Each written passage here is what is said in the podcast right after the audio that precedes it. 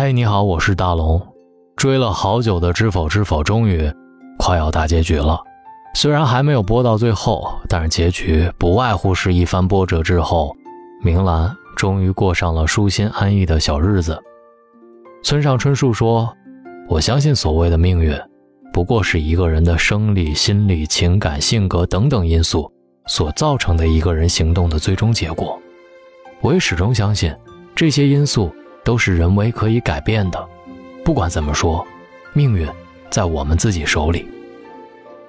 所以，明兰的结局并不难猜，但她从一个不受宠的庶女，一路到侯府当家主母的故事。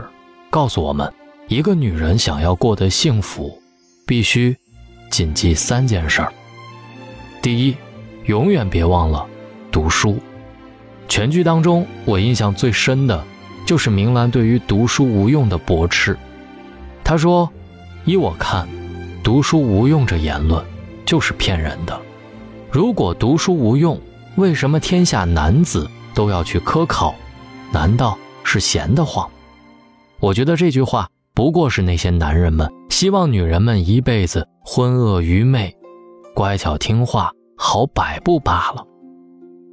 一个养在深闺当中的女子能有这番见解，一看就知道是读过书的。俗话说，读书多了，言语自然改变，周身的气质也随之改变。但是我觉得，读书最重要的是可以充实一个人的头脑，从而遇事不慌。处事运筹帷幄。还记得快要科考时，庄学究让大家辩论：立嫡长乎？立贤能乎？孰佳？众人纷纷站在各自的立场上，各抒己见，争辩不休。问到明兰时，他却反问小公爷和顾二郎，问他们：如果有一位才高能干的熟弟时，会如何自处？一番争论之后。他缓缓说出：“贤与不贤，易于伪装，难以分辨；可嫡庶长幼，便一目了然，不必争执。庶子若真贤德，便不会为一己私欲毁灭家族；反过来，嫡子掌权，若能够约束庶子，使其不敢造次犯上，也能永保昌盛。”听完这段说辞，庄学究连声称赞：“六姑娘小小年纪。”竟有如此见地，实在难得。林清玄说：“三流的化妆是脸上的化妆，二流的化妆是精神的化妆，一流的化妆是生命的化妆。”在我看来，读书便是生命最好的化妆。读书多了，就会有不一样的思想和不一样的自信，对于身边的人情世故，便也多了几分包容和理解。年轻人常说。身体和灵魂总有一个要在路上，在没有资本来一场说走就走的旅行时，读书就是我们最好的投资。总有一天，你读过的书会成为你手中最好的武器，让你的内心在这个浮躁的世界里变得平静和坚定。关于读书，杨澜曾经说过一段话，她说：“有人会问，女孩子上那么久的学，读那么多的书，最终……”不还是要回一座平凡的城，打一份普通的工，嫁做人妇，洗衣煮饭，相夫教子，何苦折腾？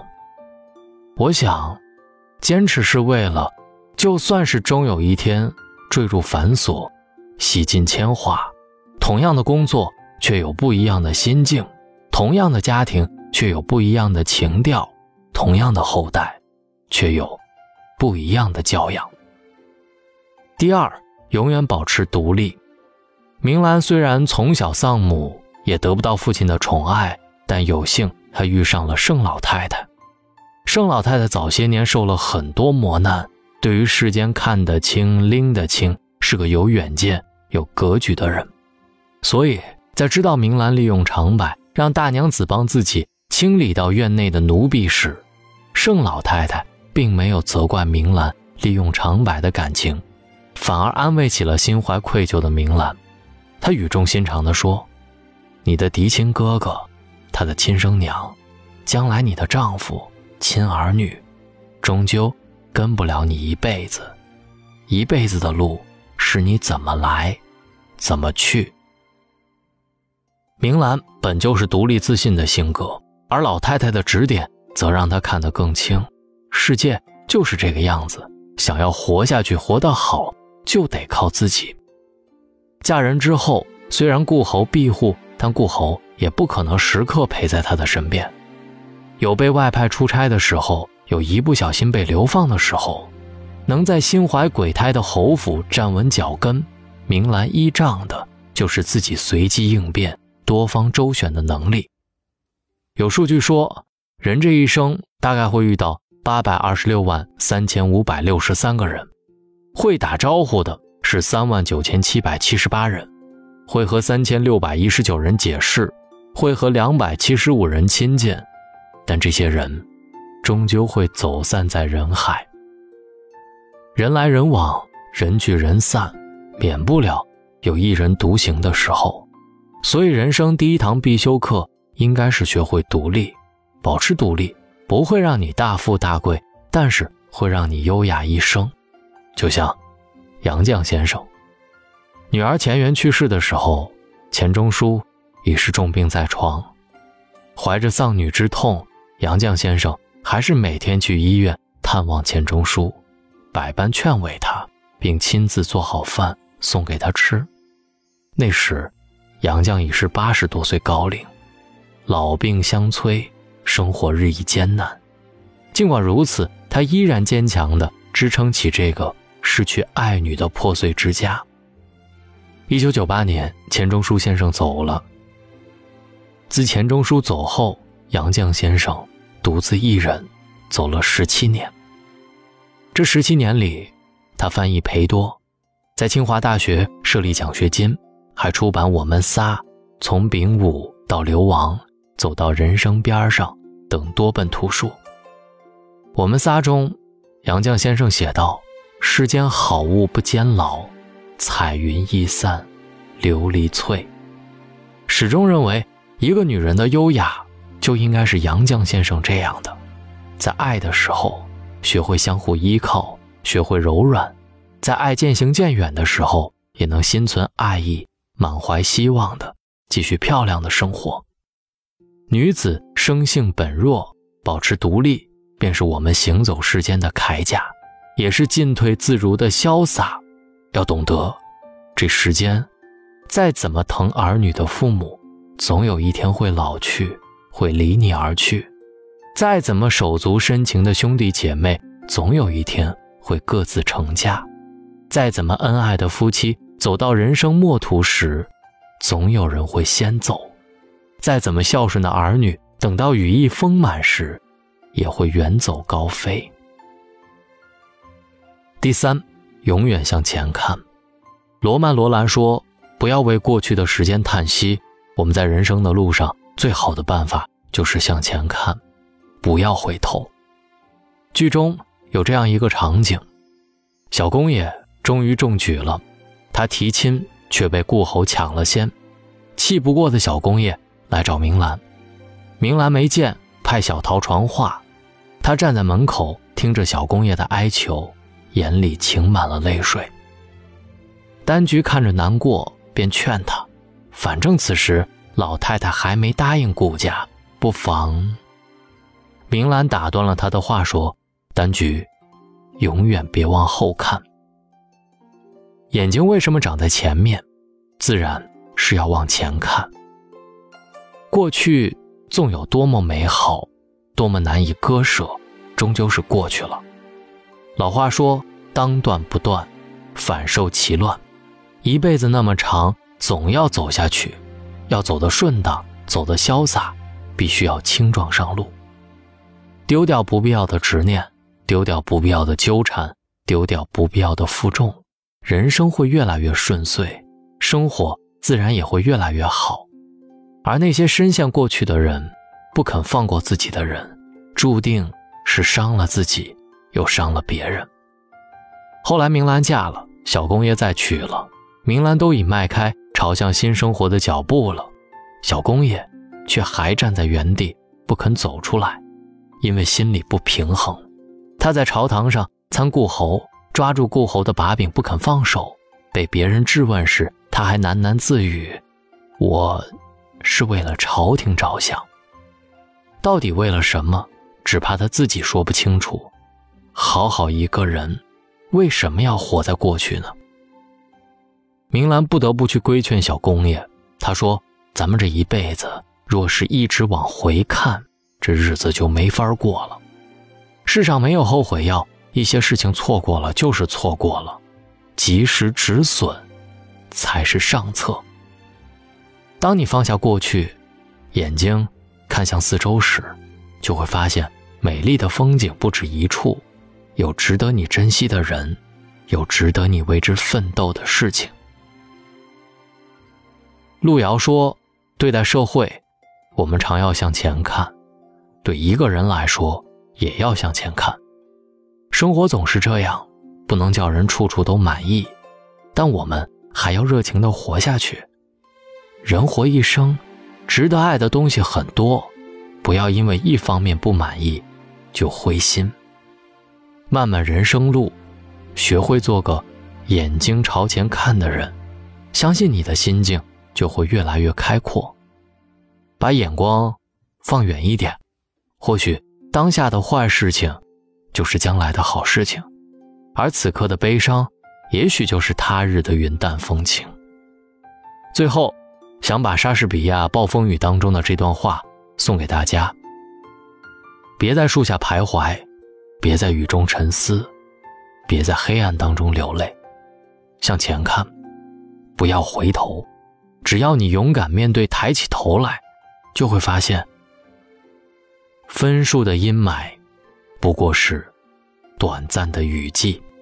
向前看，还有一片明亮的天，不会使人感到彷徨。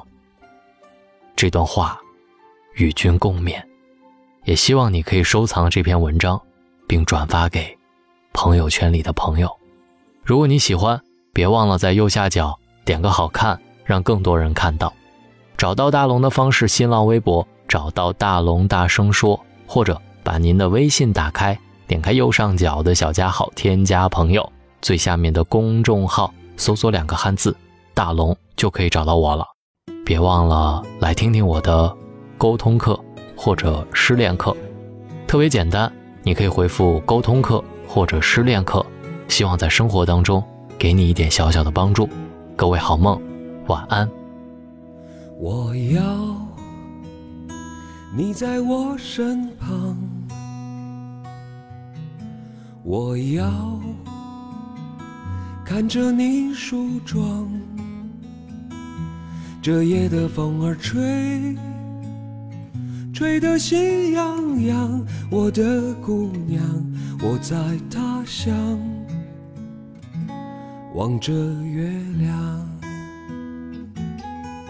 送你美丽的衣裳，看你对镜贴花黄，这夜色太紧张。时间太漫长，我的姑娘，你在何方？眼看天亮，都怪这夜色撩人的风光，都怪这吉他弹得太凄凉。哦，我要唱着歌。默默把你想，我的姑娘，你在何方？眼看天亮，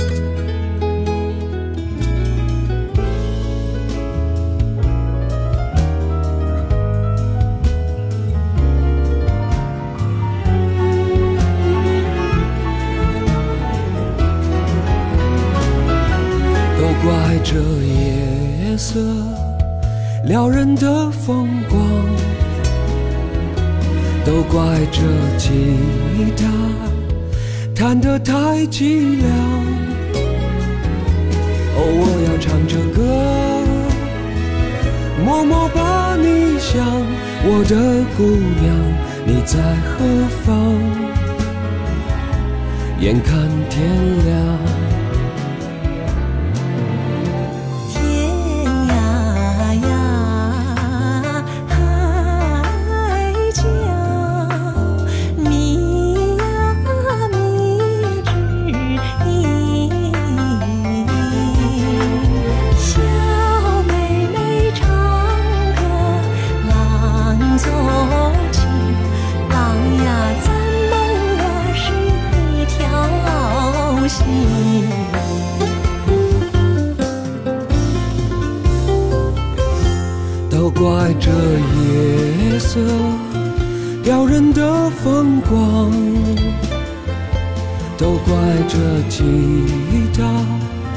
弹得太凄凉。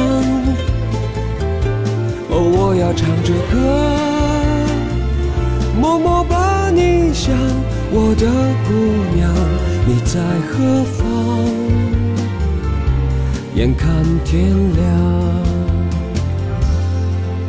我要你在我身旁，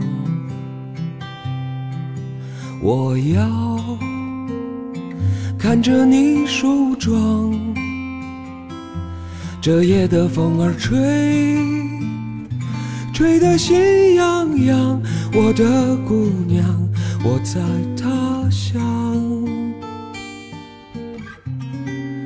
望着。